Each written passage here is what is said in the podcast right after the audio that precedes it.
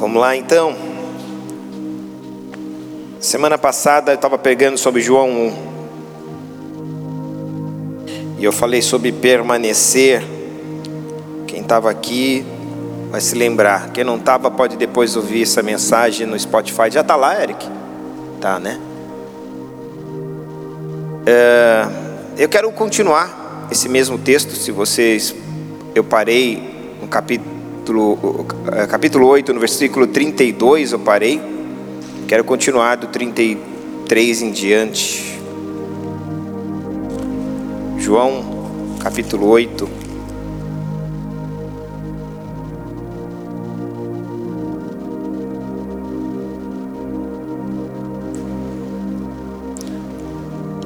Vou ler do 31, mas a gente vai continuar do 33 em diante. Diz assim: Jesus dizia, pois, aos judeus que criam nele, vou só fazer aqui um, um parênteses.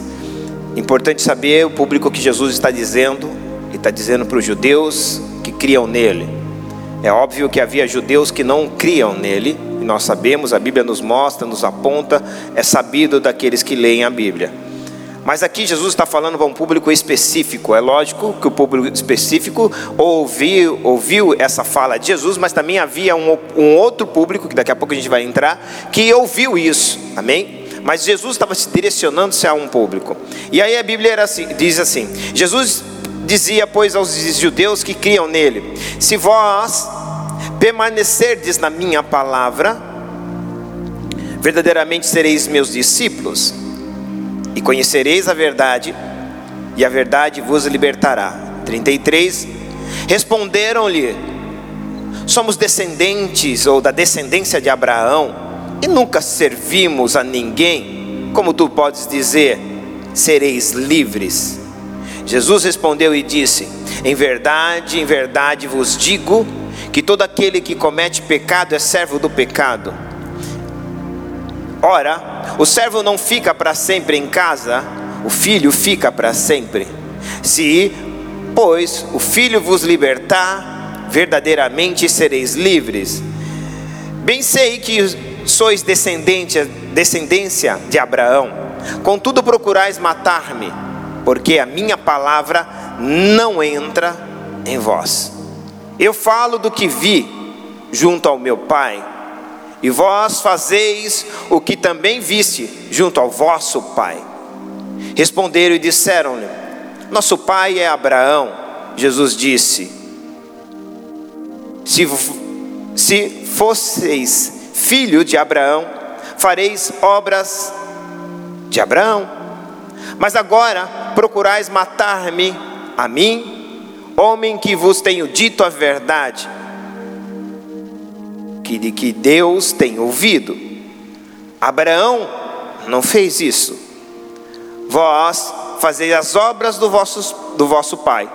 Disseram, pois, nós não somos nascidos da prostituição, temos um pai que é Deus.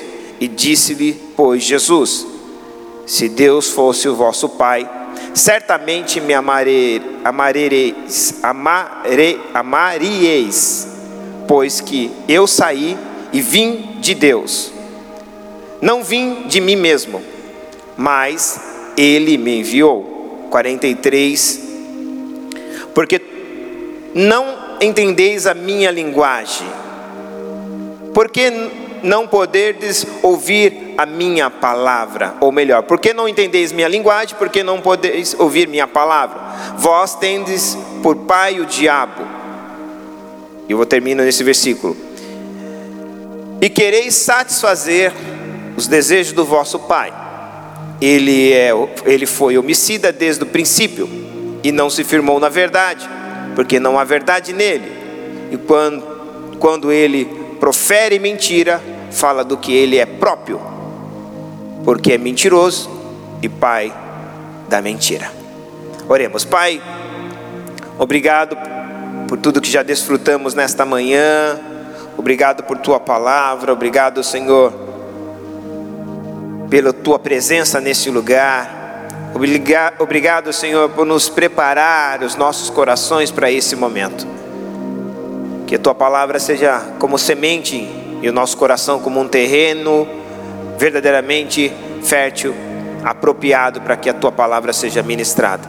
Nós Nesse momento desligamos, Pai, não da tua palavra, não desse momento que nós estamos aqui em culto, em família, nós nos desligamos de tudo aquilo que é natural, desligamos de tudo aquilo que nos traz preocupação ou nos trouxe preocupação durante essa semana, nos desligamos de tudo aquilo que queira nos preocupar da próxima semana, nós nos conectamos a Ti agora, queremos ser participantes, Pai, de tudo que o Senhor está fazendo e é por isso que nós te pedimos, fala conosco, nos ensina, nos instrui por meio da tua palavra, que não haja nenhum ruído nesta comunicação, mas que o Senhor esteja total liberdade para agir em cada vida, em cada coração, segundo o beneplácito da tua vontade. Que o teu espírito seja o mentor de toda palavra que saia dos meus lábios, meu Pai, e que o Senhor, nesta manhã, faça com que essa palavra seja codificada conforme cada coração aqui. Assim eu peço em nome de Jesus Cristo. Amém e amém. Esse texto, aliás, João todo para mim é um livro muito fantástico. Capítulo 8 para mim ele se destaca entre os livros entre o livro de João. Porque na verdade há muitas revelações na, a despeito de Cristo, e talvez essa que João traga no capítulo 8 seja a maior. A maior porque o próprio Pedro vai falar isso quando Jesus pergunta: O que dizeis que eu sou? Eles trazem aquele relatório dizendo a respeito de Jesus. Uns falam que você é profeta, outros falam que você é João Batista, outros falam que você é Elias. E eles vão trazendo o relatório. Jesus olha para Pedro e para os seus discípulos. Na verdade, ele olha para todos os discípulos, mas Pedro toma a palavra primeiro. E ele diz: E vocês, o que vocês dizem a respeito de mim? Isso é o que o povo diz, mas qual é a, é a, a leitura que vocês, ou as experiências que vocês tiveram comigo, do qual vocês hoje possam fazer uma declaração de quem sou eu. E aí Pedro antecipa todos os seus irmãos e diz: Tu és o Cristo, o Filho do Deus vivo. Jesus, naquele momento, exato momento, ele vai dizer: Pedro, quem te revelou isso? Ou seja, Pedro, isso é revelação não veio da experiência que você teve comigo, porque senão você viria eu como um profeta, ou como alguém que está fazendo um milagre, ou como alguém que está simplesmente suprindo uma necessidade física, quando fez a multiplicação dos pães, ou física, quando uma pessoa estava enferma. Você teve uma revelação de quem eu sou, pelo meu Pai. Eu aprendo uma das coisas mais maravilhosas da Bíblia a maior coisa que você pode ter de revelação de Deus não vem de você de relacionar com Deus, vem do Pai revelar para você. É uma revelação, não é uma simplesmente uma experiência, porque a experiência é o que ele está dizendo. Eu vejo ele como profeta. Eu vejo ele como alguém que está aqui ajudando, fazendo uma obra social porque nós estamos muito presos ao físico, muito preso àquilo que nós, por nossos olhos podem contemplar. A revelação é aquilo que está além daquilo que meus olhos podem contemplar. É quando Deus descortina e agora foi revelado quem verdadeiramente Ele é. Olhe para o teu irmão e diga: tudo que Deus faz para você, a revelação está por detrás disso. Guarde isso. Tudo que Deus está fazendo, você precisa fazer, Senhor, o que o Senhor quer revelar por detrás disso? Ou talvez você esteja vivendo alguma coisa que Deus queira revelar através disso que você está vivendo. Vocês conseguem compreender? Então Jesus, Pedro vai dizer que ele é o filho do Deus vivo. Agora João vai falar sobre isso. Se o filho, diante da revelação que ele já tem, né? Jesus está dizendo: se o filho vos libertar, verdadeiramente sereis livre. Olha só, se o filho vos libertar, nós estamos lendo agora o versículo 36, só para você entender. Se o filho vos libertar, verdadeiramente sereis livres. Jesus não somente está reforçando aquilo que, que Pedro disse, ele está afirmando isso e dizendo: toda libertação vem por meio da revelação de quem eu sou.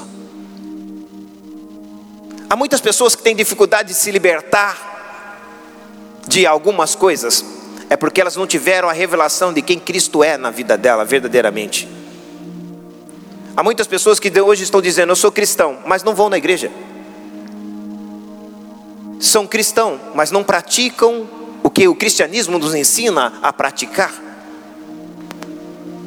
são cristãos porque verdadeiramente receberam um título, ou um dia foram na igreja, ou porque um dia foram batizados, porque um dia estiveram aqui em cima do altar, cantando, ensinando, ou tocando, ou estiveram aí servindo, mas hoje elas não têm uma vida de crente. E Deus não me leva para o céu e nem levará, levará ninguém para o céu pelo seu passado, mas pelo seu presente. A gente que parece que eu falo que é a síndrome do crente museu vive do passado. Ele acha que o passado dele vai comover ou mover o coração de Deus.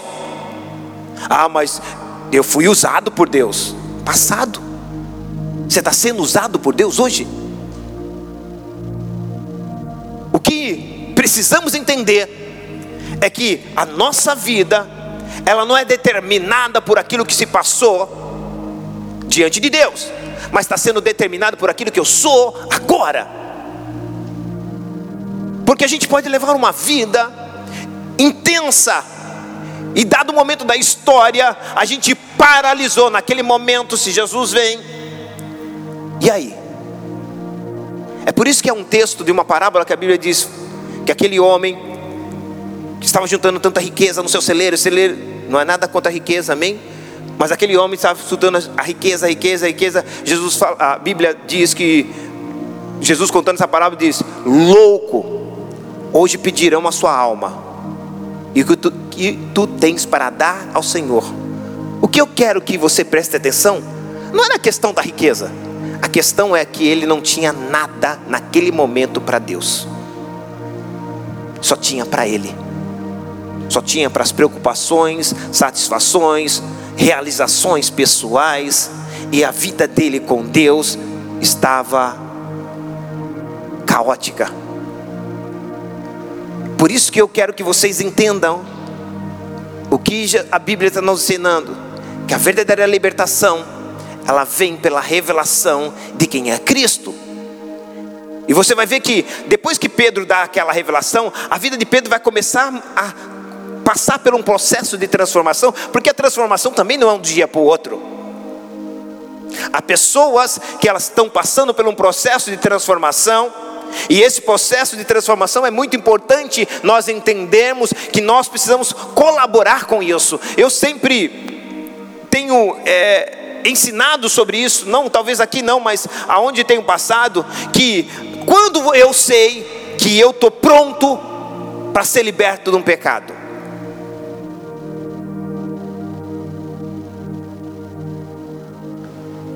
Quando você sabe que o carro está pronto para ir para o mecânico? Quando quebra. Quando ele quebra, ele está pronto para o mecânico, sim ou não? Então, quando você, a, a, o, carro quebrou, eu sei, agora ele está pronto. Mas quando ele está tudo certinho com ele, ele não está pronto para ir para o mecânico. Mas quando a pessoa que dirige aquele carro percebeu, ele está quebrado, eu preciso levar para o mecânico. Está pronto para o mecânico. Como uma pessoa consegue saber na vida dela? Quando ela admite que ela está quebrada pelo pecado. Quando ela vai dizer assim, preste atenção. Quando ela dizer assim, eu não aguento mais isso. Isso me oprime tanto, eu prefiro morrer do que continuar fazendo isso. Ela está pronta.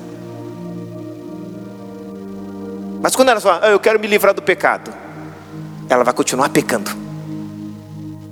quando o pecado sai de nós, quando nós começamos a verdadeiramente estar livre do pecado, quando a gente fala assim, eu não quero fazer isso. Se eu quiser, se eu continuar fazendo isso, eu prefiro morrer. Aí Deus falou: "Então tá bom, vou matar você para nascer uma nova vida".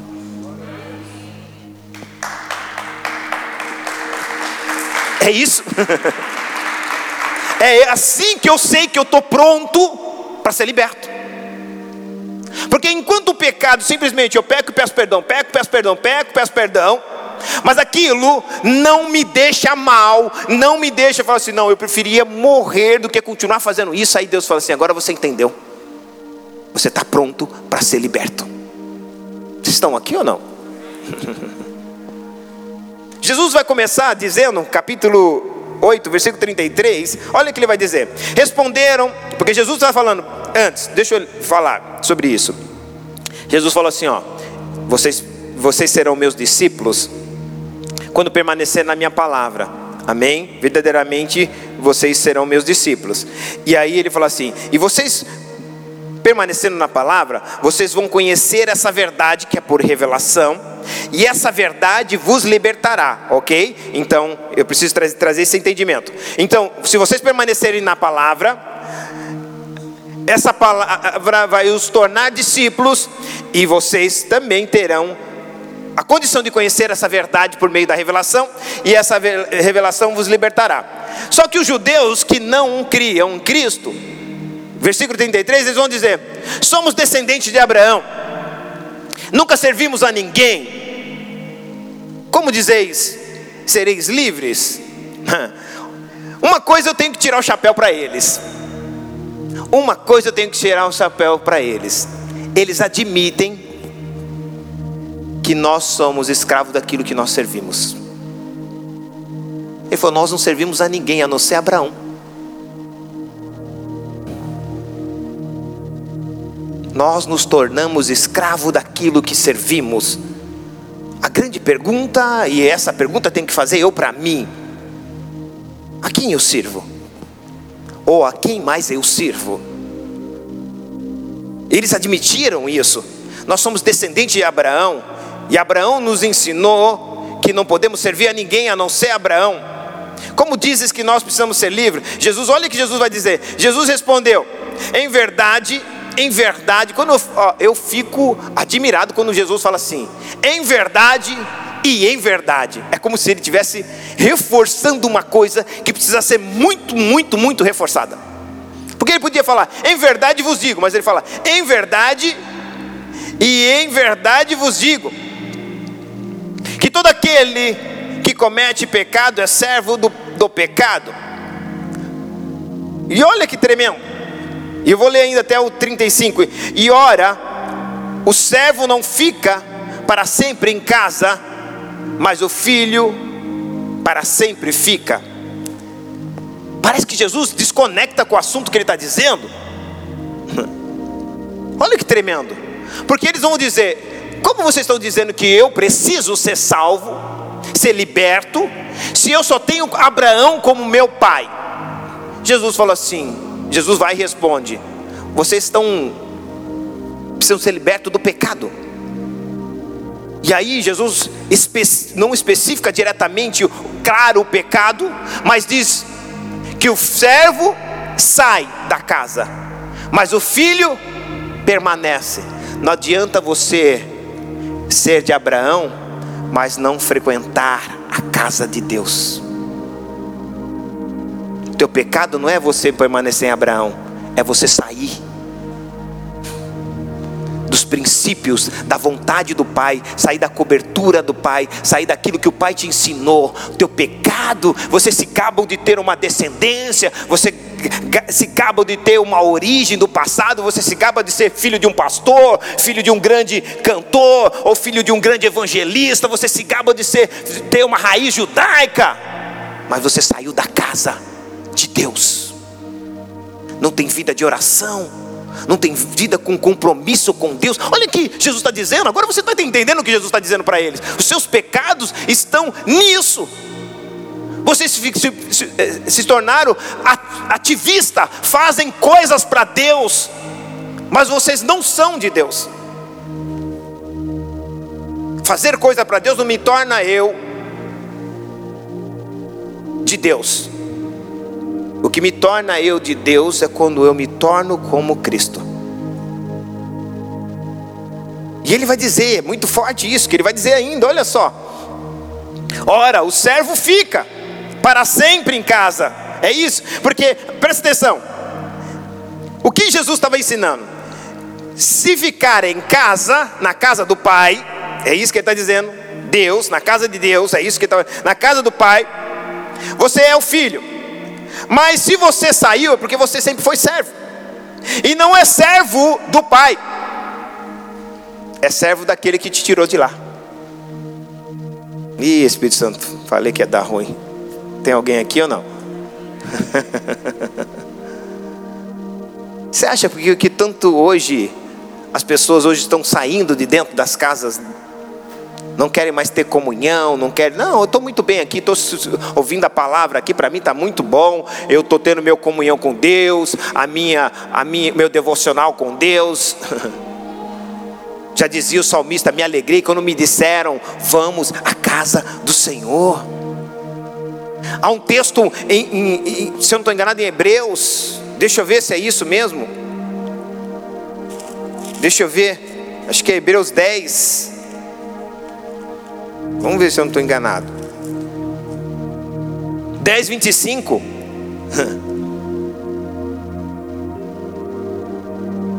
Porque isso é uma coisa, porque alguém vai falar, ah, pastor, esse texto de, do Salmo é antes da igreja, né? É um texto, ah, mas tá bom, vou ler um mais, mais recente para nós. Versículo 23, deixa eu ler. Retenhamos firme a confissão da nossa esperança, porque fiel é o que, é, o que nos prometeu. E considerando uns aos outros, para nos estimularmos em amor e as obras, não deixando a vossa congregação, ou a nossa congregação, como é costume de alguns, antes a demonstrando uns aos outros, e tanto mais quanto vedes que se aproxima ou se está aproximando aquele dia. Qual aquele dia? A volta de Cristo. Olha que tremendo, parece que esse texto é tão, tão contemporâneo para os nossos dias. Porque quando está se aproximando aqueles dias, aquele dia, não aqueles dias, aquele dia que Jesus vai voltar, as pessoas vão deixando as congregações. Não é mais importante. Não é mais prioridade. Às vezes, desculpe, é importante, mas não é prioridade. O problema justamente é fazer da obra de Deus, fazer de Cristo ser importante na sua vida ou na nossa vida. Vivemos em um mundo onde tudo se tornou importante. E nós fizemos de Jesus, a obra de Deus, a nossa vida espiritual, algo importante. Isso se tornou, desculpe a expressão, não é uma expressão ruim, mas é uma expressão porque eu não gosto de falar ela, mas se tornou uma desgraça. Desgraça é sem graça porque nós tornamos tudo importante na nossa vida, até servir a Deus, até caminhar com Deus. Deus nunca quis ser importante na vida de ninguém. Tudo que é importante pode ser dispensável. Deus sempre quis ser necessário. Tudo que é necessário é indispensável. Ao ponto de você vai ver homens salmistas, homens dizendo: Eu não posso viver sem ti. Se o Senhor não for, eu não vou. O Senhor é indispensável. Senhor é necessário. Eu mando um anjo, não, só se o Senhor for. Eles entenderam o que. Ah, não, mas alguém hoje já está se contentando com qualquer coisa. Basta um pregador eloquente que saiba falar um pouquinho, oferecer uma coisa. Não, já aceito isso daí. É que nem aqueles que, Naas, capítulo 11 de Samuel, se eu não estou enganando, 1 Samuel, Naas, que significa serpente, falou assim: Eu vou matar todo o povo de judeu. Ele falou: Não, nós fazemos uma aliança com vocês. Aliança com o ímpio? É, nós fazemos. Aí o ímpio não é bom, falou: Tá bom, eu faço com vocês, mas eu preciso que vocês me deem o olho direito de vocês. Aí eu imagino, ah, irmão, tá bom, para quem ia morrer, só dá o olho direito. Estamos no lucro. Dá o olho direito, irmão. Eu estamos no lucro. Eu acho que só, só teria problema quem não só tivesse o olho esquerdo, né? Tivesse o, o olho esquerdo, não, só tivesse o olho direito bom, porque o integral dele ia ficar cego. Mas os demais estava no lucro. Aí eles falaram: tá bom. Mas graças a Deus apareceram um dos remanescentes e disseram: não, esperem. Pelo menos nos dê sete dias para que nós consultemos ao Senhor. Tem gente que consulta a Deus antes de fazer qualquer coisa. Tem gente que consulta a Deus antes de fazer aliança. Tem gente que consulta a Deus antes de fazer acordo. Tem gente que consulta a Deus antes de se, ah não, peraí, vamos fazer. Mas minha vida está tá sofrendo ameaça. Não importa. Se Deus não nos livrar, nós não fazemos acordo se Deus não permitir. Ou se Deus não disser. Agora preste atenção, ele não está pedindo o olho direito à toa, não, sabe por quê? Quem já participou do exército, sabe que você não entra no exército se você não enxergar com o teu olho direito bem, porque o olho direito é o olho da mira. Eu vou tirar a tua mira, você não vai acertar mais o alvo. Sabe o que tem acontecido nos dias de hoje? Há muito crente sem mira. Acerta tudo menos Cristo. Porque acordos com nas, acordos com situações sem consultar a Deus. Mas eu estou vivo. Mas quando é que entra você ter vi, estar vivo sem ter mira? Foi o que o apóstolo Paulo diz. Esquecendo as coisas que para trás ficaram, sigo para as que estão diante de mim. Sim ou não? Pelo porque ele deu a dizer, porque o meu alvo é Cristo. Situações das nossas vidas, nós nos permitimos, nos permitimos, muitas das vezes, nós, pelo desespero, medo, as situações tão difíceis, talvez nós sofrendo ameaças, e a gente fala: não, vou ceder. A gente tem que aprender a fazer bom uso do vapor. Olhe para o teu irmão e fala assim: tem que fazer bom uso do vapor. Você sabe que para sair vapor você tem que estar tá fervendo. A água, né? Tem que estar tá fervendo, sim ou não? Mas quando a água ferve, o vapor vai embora, sim ou não? A água ferveu. Mas o mais lindo é você entender que tem muita gente inteligente que não deixa o vapor embora. Porque o vapor pode gerar um momento ou uma pressão ou um poder. A pressão gera poder. Diga, a pressão gera poder. Repita comigo de novo. A pressão gera poder. Quando lá atrás tinha aqueles é, locomotivas que era fumaça, né? Então, uma caldeira de água, sim ou não? E esquentava a água dentro de um tonel de ferro, alumínio bem grosso, e aquilo dava o ar queria sair de lá, o vapor queria sair de lá, e esse vapor gerava o quê?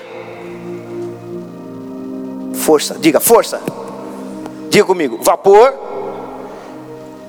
sob pressão gera força. Vocês vão entender agora. Sabe por que Deus quer que às vezes, muitas das vezes a gente, Deus permite que a gente passe essa pressão para saber se a gente tem poder.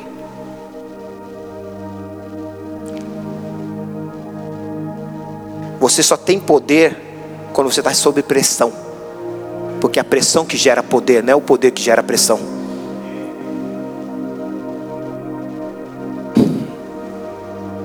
Muitas das vezes nós queremos fugir da pressão, Deus fala assim: nunca vai ter poder esse crente. Sempre está fugindo da pressão, sempre está querendo para Deus aliviar a pressão, e Deus fala assim: não, o poder é gerado pela pressão, e quando nós sofremos a pressão, nós podemos declarar e mostrar para os outros: o cara tem poder, ele sofreu pressão. E às vezes Deus nos leva para momentos, ambientes, situações, para que verdadeiramente nós sofremos essa pressão, mas essa pressão vai nos dar poder. Presta atenção. Jesus tinha poder, sim ou não? Mas você consegue ver um Jesus sem pressão? Sem sofrer pressão? Vocês conseguiram ver os discípulos tendo poder, fazendo poder, mas vocês viram ele sem sofrer pressão? Não há como. Uma coisa está ligada na outra. Talvez sua pressão seja no trabalho, talvez sua pressão seja na sua casa, talvez sua pressão seja dentro de você, nos seus sentimentos, emoções. O que você tem precisa entender é, Senhor, que essa pressão que eu estou sofrendo, que eu saiba conter ela para gerar poder para ti para gerar poder para o teu reino, para gerar poder para a vida das pessoas. É isso, senão nós vamos toda hora tentar fugir da pressão e Deus vai dizer: só tem crente sem poder.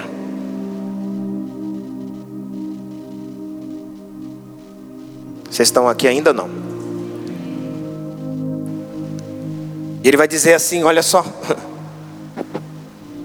o servo não fica enquanto nós ainda continuarmos sendo servos de aquilo que nos domina lá do mundo, nós não vamos ficar. Mas o filho, quando nós mudarmos a nossa identidade, ele vai permanecer para sempre, porque não existe, existe ex-servos, mas nunca vai existir ex-filho. E é por isso que o filho fica para sempre, mas o servo, ou, ou, talvez uma das coisas lindas desse versículo é o entendimento de servo e filho. O servo, eu possa, eu hoje estar numa condição de estar servo de uma situação do medo, servo da angústia, servo das incertezas. Algumas coisas podem me tornar servo, mas eu tenho a convicção que eu posso ser ex-servo nesta manhã. Mas no momento que eu assumi a condição de filho, eu sempre serei filho de Deus. E isso para mim, talvez seja as coisas mais importantes que eu preciso entender. Deus não vai mudar comigo ou com você, por causa talvez de uma situação que nós possamos estar vivendo. Ele vai mudar se eu deixei de ser filho para ser servo servo do pecado, servo das minhas vontades, servo das minhas satisfações pessoais. Eu não estou dizendo que você não possa satisfazer-se, mas o que eu estou dizendo é quando isso tomou o lugar mais importante da sua vida.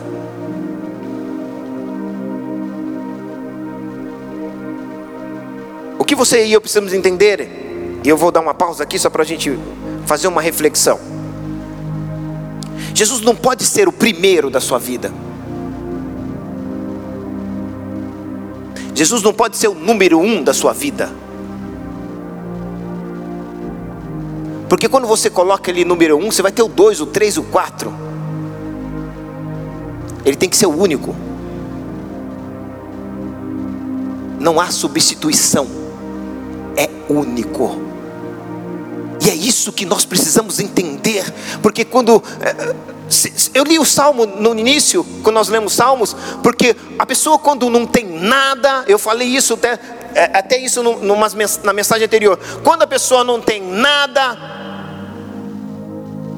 ela troca o seu propósito por uma proposta. Mas quando ela tem tudo, ela despreza o seu propósito. Por que uma pessoa chega quando não tem nada e tem tudo ter esse, esse comportamento? Porque o propósito nunca foi único, era o primeiro. Aí ele caiu para segundo, caiu para terceiro, caiu para quarto. Mas quando nós temos um propósito, não, meu propósito é ir para o céu, é único. Meu propósito é agradar ao Senhor, é único. Meu propósito é ter uma vida como a vida de Cristo, é único. É como se eu e você não tivesse mais opções. E quando nós entendemos e vivemos desta maneira, nós não cedemos. Sabe por que nós cedemos? Porque a gente tem opção.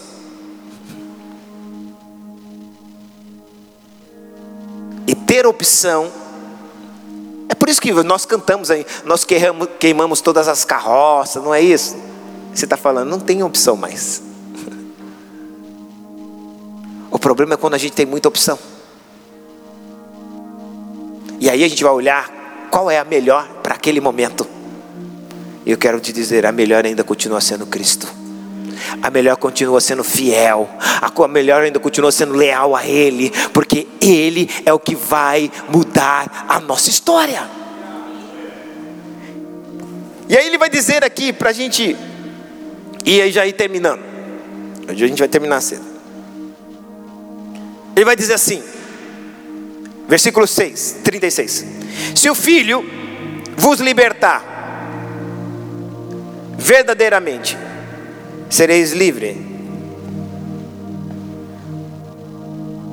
Se o Filho vos libertar, verdadeiramente sereis livres.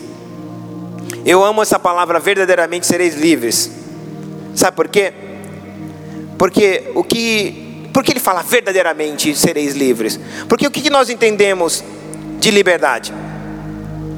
Livre é aquele que está solto. Sim ou não? Isso é o que nós entendemos de, de liberdade. Mas o que Jesus quis dizer que o que é verdadeiramente livre? Livre não é aquele que está solto, mas aquele que não pode mais ser preso.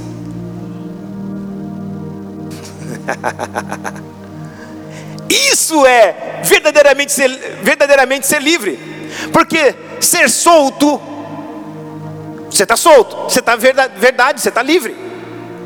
Isso é verdade ser livre. Eu estou solto, estou livre. Mas ele falou: verdadeiramente sereis livres, ou seja, vocês terão a capacidade de nunca mais ser preso. Se eu te libertar, se eu vos libertar, verdadeiramente vocês chegarão a essa condição de não mais ter a necessidade de ser preso por nada. Por quê? Porque vocês verdadeiramente agora estão debaixo de um entendimento. E aí ele vai dizer assim: olha só, que tremendo.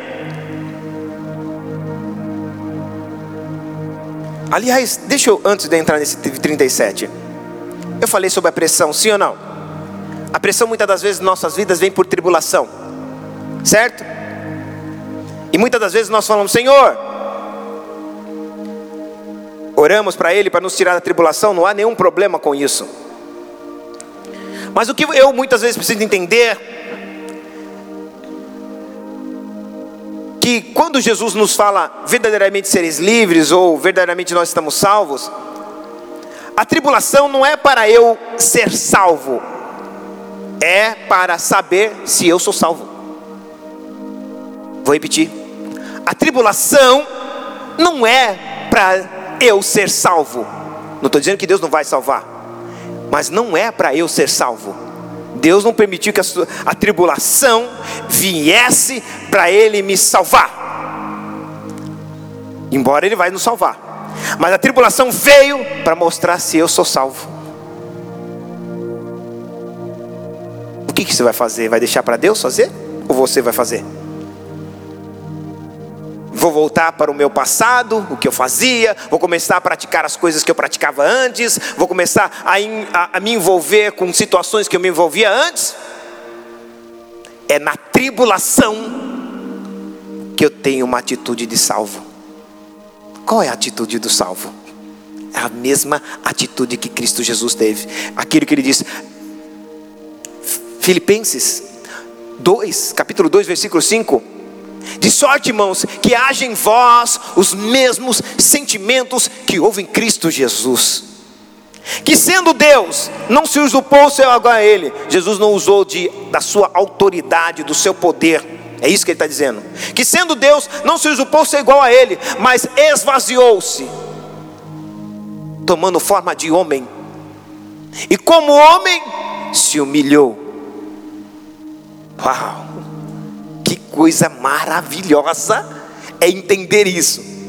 Toda tribulação que nós, nos, nós vamos passar ou estamos passando como cristão é para mostrar para o povo que nós somos salvos. Ser salvo dela também é uma condição, amém? Deus não vai querer que você viva em tribulação o resto da sua vida, não, Ele vai te livrar, mas entende, puxa, essa tribulação quer desenvolver, quer, quer que eu mostre que eu sou salvo. Tá bom, vou mostrar que eu sou salvo. Vou esperar no Senhor. Vou confiar nele, vou acreditar nele que ele vai mudar essa situação. Olha, olha o comportamento de um salvo. É na tribulação que nós devemos ter o comportamento de salvo, não é quando tudo vai bem. Olha o teu irmão, é na tribulação que as pessoas verão que você é salvo. É.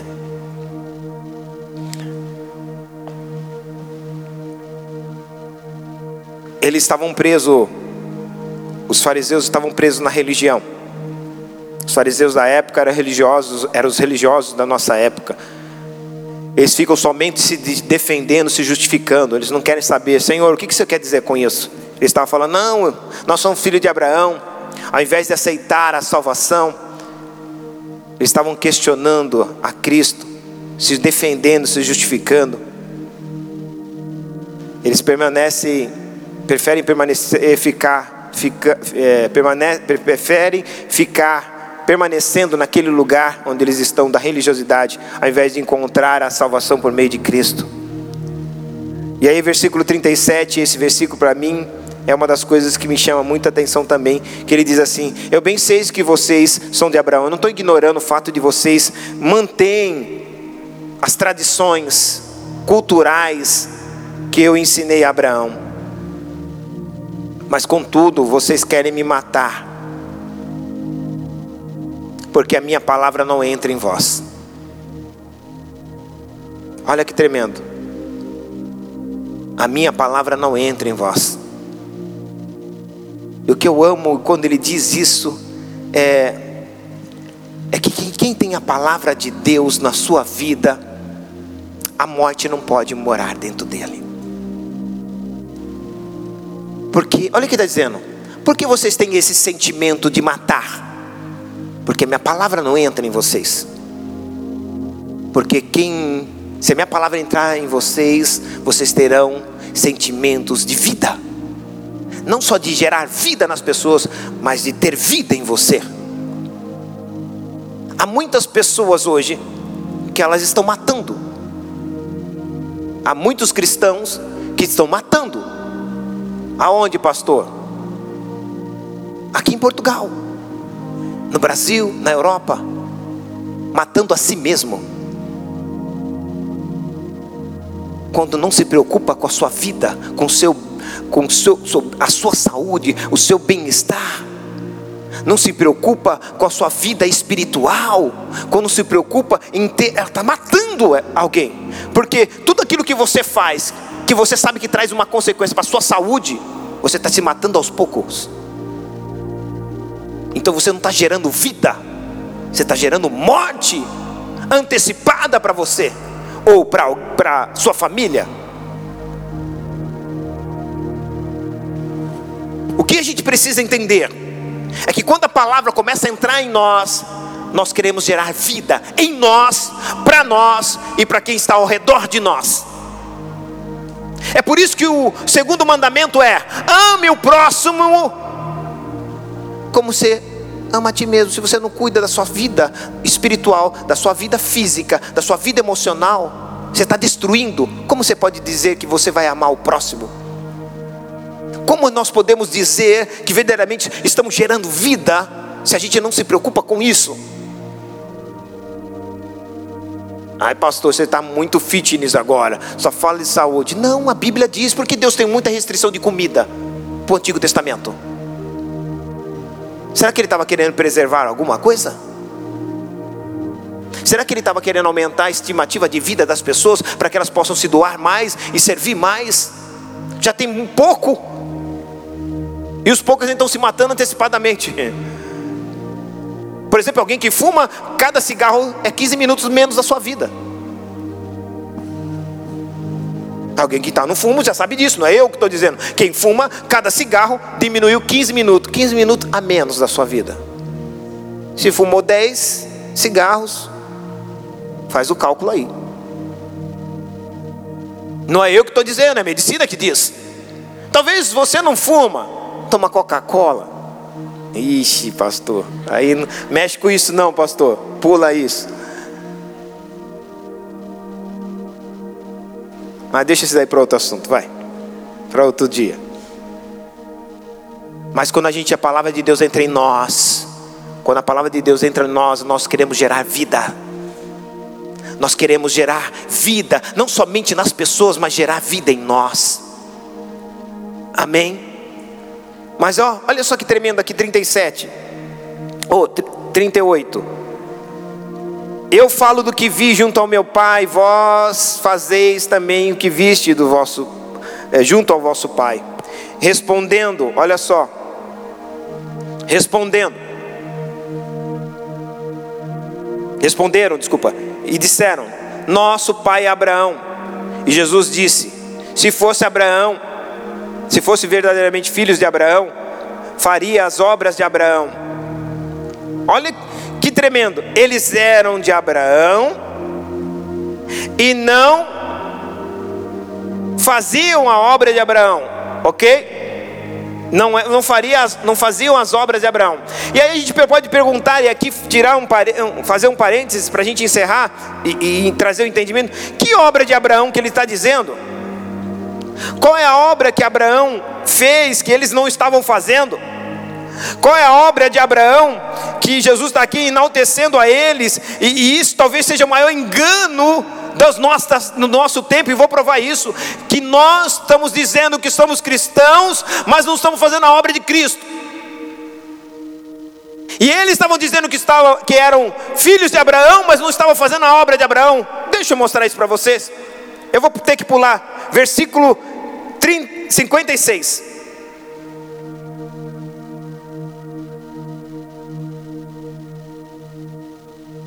Deixa, antes do, do 56, volte, desculpe, volte para o 40, só para a gente finalizar o entendimento do 38, 39 e 40. Mas agora, procurais matar-me a mim, homem que vos tenho dito a verdade, que Deus tem ouvido, de que de Deus tem ouvido, Abraão não fez isso. Aí a gente grande pergunta: peraí, como Abraão também? Peraí, que Jesus está complicando. Peraí, como Abraão não quis matar Cristo? Cristo não tinha nem nascido. Vocês vão entender agora. Vocês vão ficar maravilhados com o entendimento, com que, porque para nós talvez tenhamos um pouquinho de dificuldade de entendimento, é óbvio, ok? Mas Jesus está fazendo uma coisa, falando, se vocês mesmo entendem quem é Abraão, se vocês dizem que é descendente de Abraão, se vocês estão falando verdadeiramente que segue Abraão, vocês deveriam saber isso.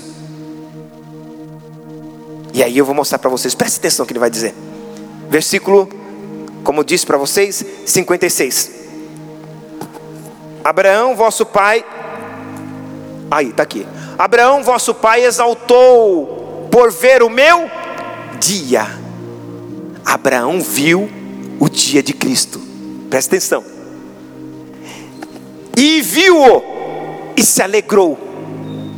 Pastor, como? Gálatas, ponha lá. Gálatas capítulo 3, versículo 8. Olha que tremendo isso, vocês vão entender agora. Ora, tendo as escrituras previsto que Deus havia de justificar pela fé os gentios, anunciou primeiro o evangelho para quem? Para Abraão. Dizendo: Todas as nações serão benditas de ti. Quem foi o primeiro a experimentar o evangelho? Abraão. Fala, como vocês podem dizer que vocês são filhos de Abraão se vocês querem matar o criador do evangelho?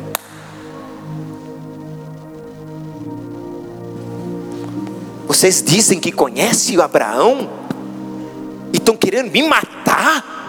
Abraão viu o meu dia e não se alegrou. E ele falou assim: ó, e Abraão não quis me matar. Sabe por que Abraão não quis me matar? Como que ele poderia matar Cristo? Aqui. Eu vi, ah, não acredito não, matou. Vocês estão aqui? Abraão poderia matar a tipolo, o Cristo na sua mente, que ele viu, olha lá, ele viu, lá no, no 56, ele viu e se alegrou. Ele viu o meu dia lá, ele viu o meu dia, se alegrou, exaltou por ver o meu dia, e o viu e se alegrou. Olha que tremendo ele não quis matar o Cristo. Agora tem a tipologia: Abraão, o pai, Isaac, o filho. Lembra quando eles estavam indo, indo para o Monte Moriá, é isso? Foi levar, foi levando Isaac. Quem levou a lenha nas costas? Isaac. Tá, é o tipo do Cristo levando a cruz. E por incrível que pareça, depois vocês vão estudar o peso da lenha que Isaac levou era quase o mesmo peso da cruz, da, da, madeira da cruz, só uma transversal. Aí você fala, mas peraí, mas Isaac era um menino de 17 para 18, 17 anos, 18, como ele pôde? Jesus não pôde. Jesus tinha apanhado todo dia. Jesus estava com as costas dilaceradas. Jesus tinha tomado, o seu maxilar estava quebrado. Ah, ah, ele não tinha força física. Por isso que ele precisou do serineu para ajudá-lo. O que eu quero que você entenda? Isaac está lá. Indo na frente, Abraão atrás, olha só, a tipologia do pai e o filho. E quando ele está indo, presta atenção, eu, daqui a pouco eu vou te dar um entendimento disso. O filho fala: Pai, está aqui o altar, está aqui todas as coisas, o cutelo, está tudo. Cadê o sacrifício? Abraão não disse: É você. Ele não quis matar. Deus proverá. Uau! Nem na tipologia Abraão quis matar a tipologia que o seu filho está fazendo de Cristo. E vocês querem me matar. E aí eu quero, para a gente encerrar, trazer o um entendimento disso daqui para nós.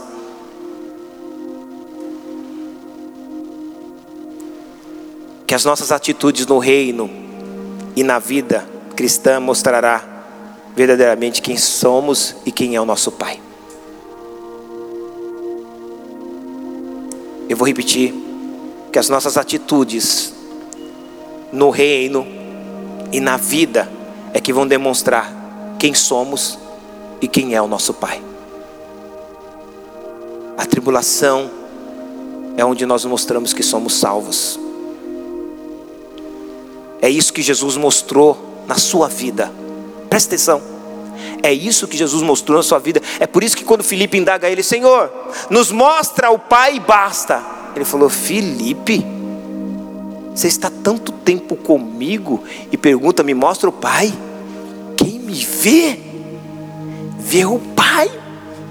Ou seja, as minhas atitudes têm que mostrar o Pai as minhas, os meus comportamentos devem mostrar o Pai. E é por isso que eu quero que você entenda: não importa que eu e você estejamos passando, não importa o que a gente vai passar, pressão gera poder, você vai ter poder. Eu quero que você fique de pé no teu lugar. Nós vamos orar.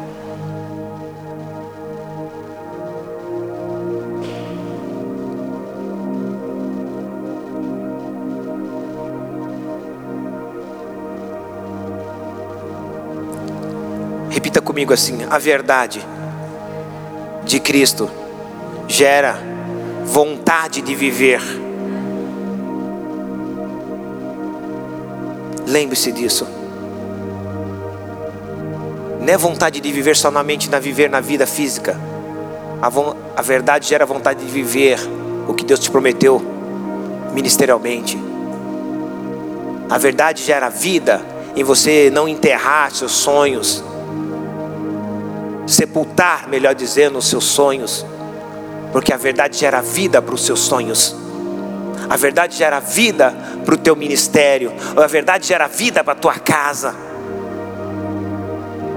A separação, uma sepultura. Separar é sepultar. Mas Deus tem vida. Talvez você está nos assistindo e você talvez está no momento de querendo separar e Deus está te dizendo: não, deixa a palavra de Deus entrar no teu coração nesta manhã. Essa palavra vai gerar vida. Se há sentimentos mortos um para com o outro, essa palavra vai gerar vida nos teus sentimentos novamente.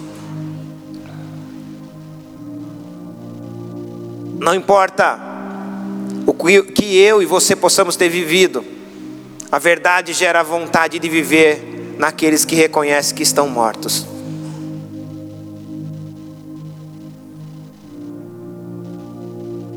Mas aqueles que não reconhecem, gera vontade de matar.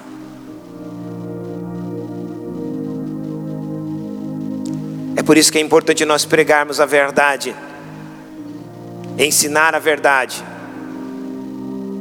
porque verdadeiramente esta palavra nos liberta. Esses homens não estavam achando que estavam fazendo algo para Abraão, estavam vivendo de Abraão, mas eles estavam presos, precisavam ser libertos.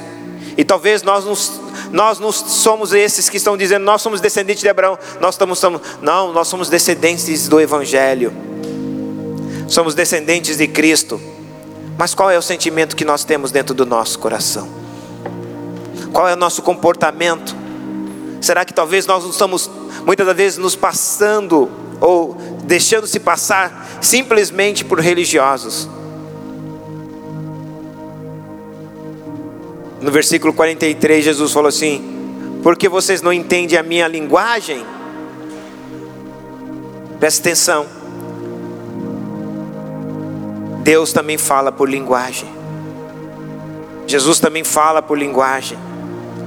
Há muitas pessoas hoje que não conseguem ver Deus falar porque eles acham que Deus vai falar por meio de palavras.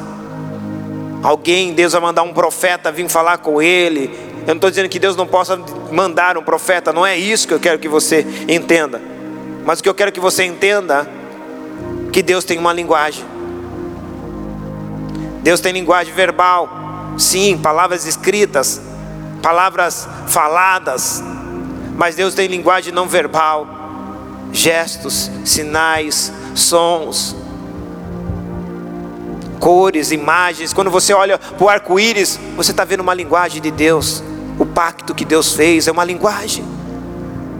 Sempre quando eu vejo um arco-íris, é algo até hoje eu posso continuar vendo, eu sempre vou me emocionar. Não só por causa da, do, do evento especial, da linguagem especial, por saber que Deus tem um pacto com o homem.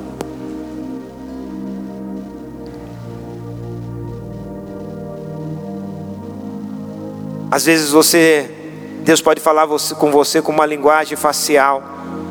Você está tão bravo, tão triste, aquele dia foi tão ruim para você. Você vê alguém na rua e te dá uma risada, um sorriso para você.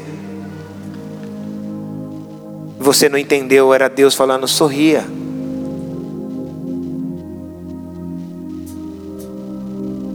Sorria. Sorria porque você está vivo. Sorria que apesar das coisas, você está aqui. Amanhã é um outro dia. Amanhã é um outro dia, nenhum dia é igual ao outro. Talvez hoje não deu, mas amanhã vai dar. Nós precisamos entender isso. E por que nós não entendemos a linguagem? Porque não podemos ouvir a palavra de Deus. Está aqui. Por, por não poderdes ouvir a minha palavra. Quando nós não nos colocamos numa condição para estar com o coração aberto para ouvir a palavra de Deus, enquanto nós não nos colocarmos nessa posição, nós não, não iremos entender a linguagem de Deus. Às vezes, uma tribulação é uma linguagem de Deus, uma luta é uma linguagem de Deus, uma provação é a linguagem de Deus, talvez uma dificuldade é uma linguagem de Deus. Mas por que nós não entendemos isso? Porque a palavra dele não entrou no nosso coração.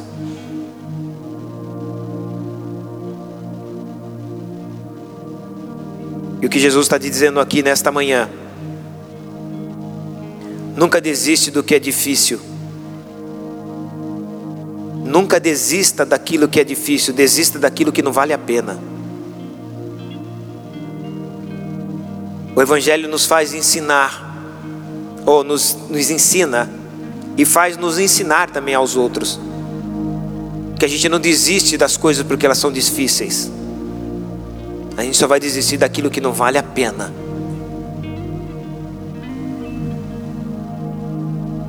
E talvez quantas pessoas nesta manhã estejam, estejam prestes a desistir de sonhos, projetos, de vida pessoal, ministerial, talvez de casamentos, relacionamentos, porque viram dificuldades, porque viram situações que se levantaram, mas Deus está te dizendo: é difícil, mas é possível. Não desista porque é difícil, desista quando eu disser para você: não vale a pena. Pai, eu quero orar por essas vidas que estão aqui.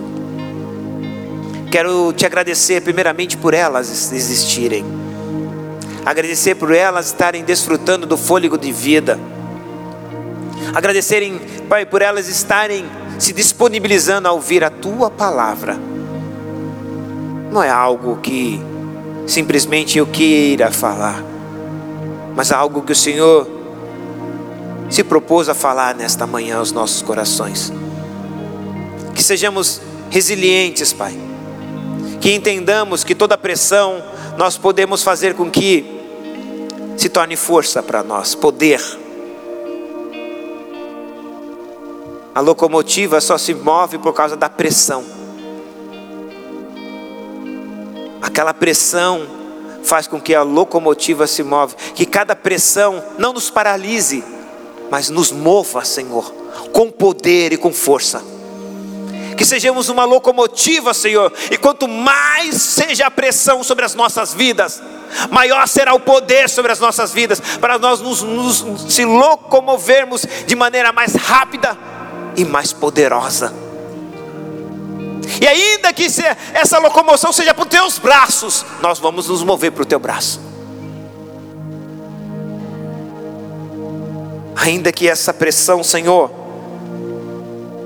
não nos dê força para realizar o que temos que realizar, mas nos dará poder para nós irmos debaixo das tuas asas. Porque há muitas pessoas debaixo de pressão que não conseguem nem mais orar, não conseguem mais nem entrar na tua presença, Pai. Elas não estão sabendo usar a pressão, e o poder da pressão deveria nos levar, nos trazer mais poder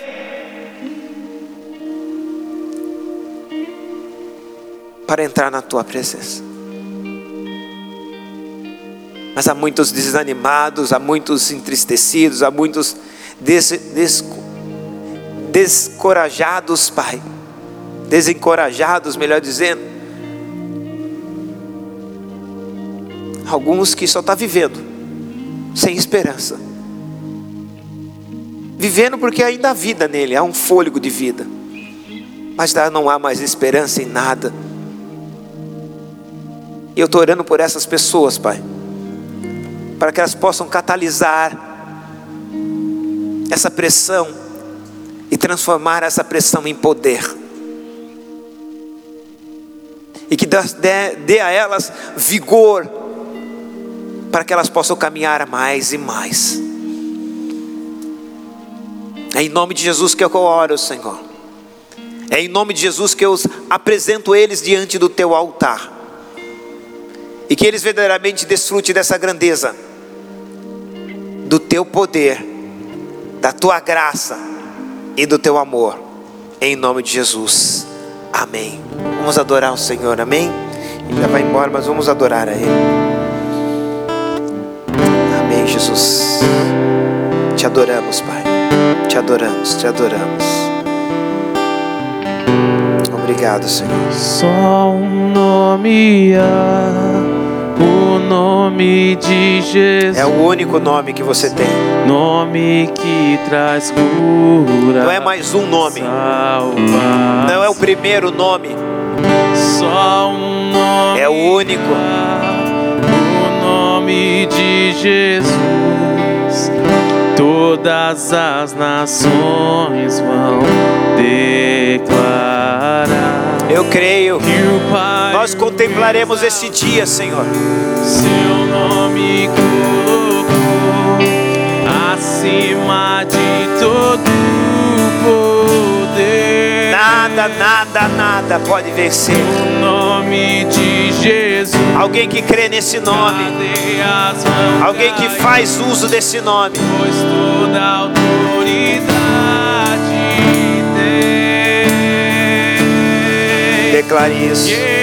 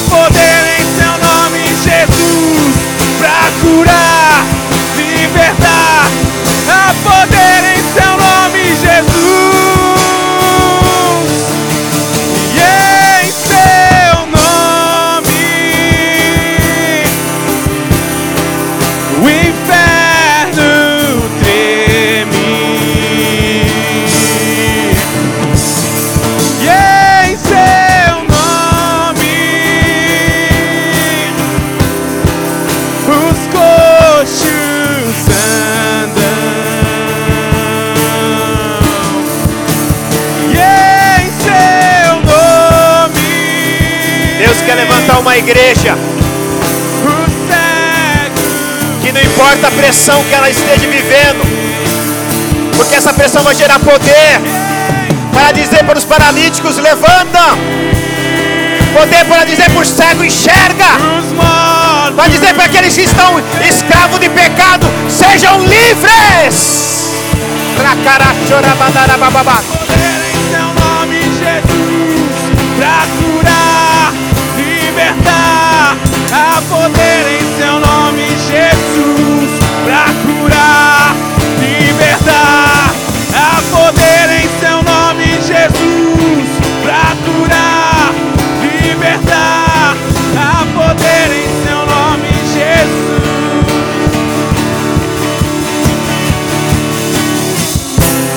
Racharacassura mandarabalabaçu. Deus está te fazendo nesta manhã alguém mais poderoso, mais poderosa. É pressão desse pecado, você não vai ceder mais a ele. Porque essa pressão, talvez você falando, mas é muita pressão. Mas quanto mais pressão, mais poder, mais força você vai ter. Resista. Você não está sozinha. Você não está sozinho. O Espírito do Senhor está com você. O Espírito do Senhor está te dando autoridade. Você tem pedido poder para Deus. E o poder só vem por meio da pressão. Você talvez tenha perdido paciência. A paciência só vem por meio da prova. E há muitas pessoas aqui que em um dado momento da sua história pediu poder para Deus. E Deus falou assim: tá bom, vou te dar pressão. E você vai adquirir o poder por meio da pressão. E Deus está te falando nesta manhã. Eu dei o que você pediu. Talvez você não sabia o que você estava pedindo. Mas agora você tem entendimento que tudo isso que você está pensando é para que você possa alcançar aquilo que você pediu. Poder para pôr a mão sobre os enfermos e os curar. Poder para dizer a um câncer, a uma enfermidade: sai desse corpo, larga esse corpo em nome de Jesus. E vai sair. Portugal não precisa mais de uma igreja. Portugal precisa de homens e mulheres com poder para curar essa nação, para sarar essa nação, para libertar essa nação da religiosidade. Você é essa mulher, você é esse homem. Você faz parte de tudo que Deus está fazendo aqui nessa nação. Deus conta com você, mas Deus quer que você entenda. Passe por esse momento de pressão. Você vai vencer, vai vencer, vai vencer e vai sair dali poderosa, poderoso, em nome de Jesus. Porque há poder nesse nome. Em seu nome, Jesus, pra curar. Em nome de Jesus. Há poder em seu nome, Jesus. Há poder. Pra curar, libertar. Oh! Há poder em seu nome, Jesus. Pra curar, libertar. Deus precisa de mãos daqueles que suportam pressão. Para pôr mãos sobre pessoas, para que seja ousado e entenda: eu posso, porque Deus me capacitou para isso. Você tem poder para mudar a história dessa nação, porque você sofreu pressão e suportou a pressão, e Deus deu autoridade em nome de Jesus para mudar o sistema de governo dessa nação. Está sobre as nossas mãos, igreja, igreja, está sobre as nossas mãos o poder e autoridade sobre essa nação. Nós temos que ser uma igreja que entende esta verdade.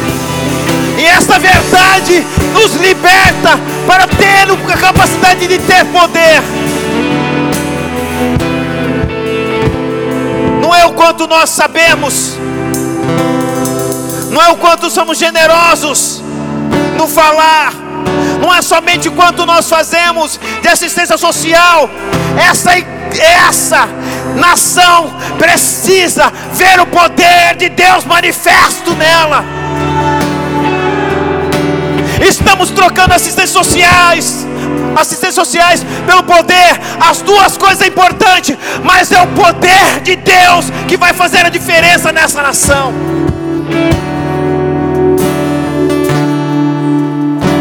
Carachura bandarabagassora mandarabas.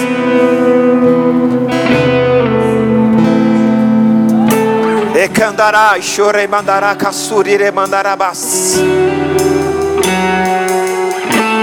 É certo que a Bíblia diz que o sinal seguirão os que creem. É verdade. Mas o sinal seguirão aqueles que creem e saiba passar pela pressão.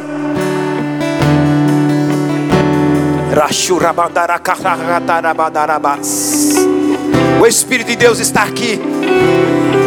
O Espírito de Deus está aqui. Ei, talvez nós sejamos os 120 no meio da multidão. Eles receberam línguas de fogo, línguas de poder. E as vidas deles não foram mais as mesmas. Hoje, Deus está derramando uma unção sobre a sua vida. Você vai ter autoridade para falar, vai ter autoridade para mudar, e vai dizer: Eu não aceito isso nesta nação. Não é nada sobre você, é aquilo que prejudica o Evangelho, aquilo que paralisa as pessoas de serem salvas, libertas.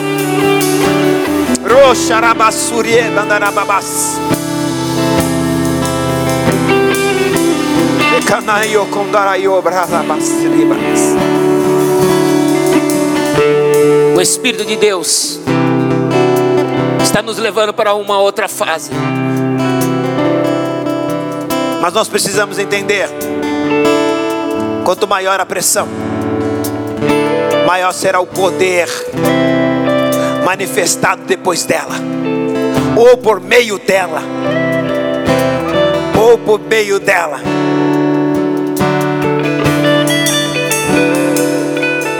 Deus está te curando aqui. Porque agora você está saindo daqui com entendimento. É, eu pedi para Deus poder. Agora eu entendi porque eu estou sofrendo essa pressão.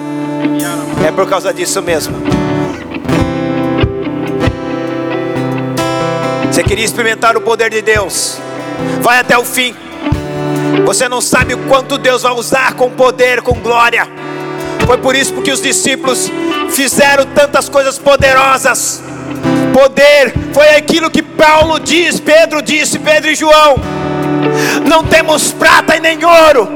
A pressão talvez tomou tudo, mas uma coisa te dou: em nome de Jesus, levanta e anda. Nós temos poder. Nós temos poder de Deus, poder de Deus, poder de Deus, poder de Deus. É isso que a igreja precisa entender.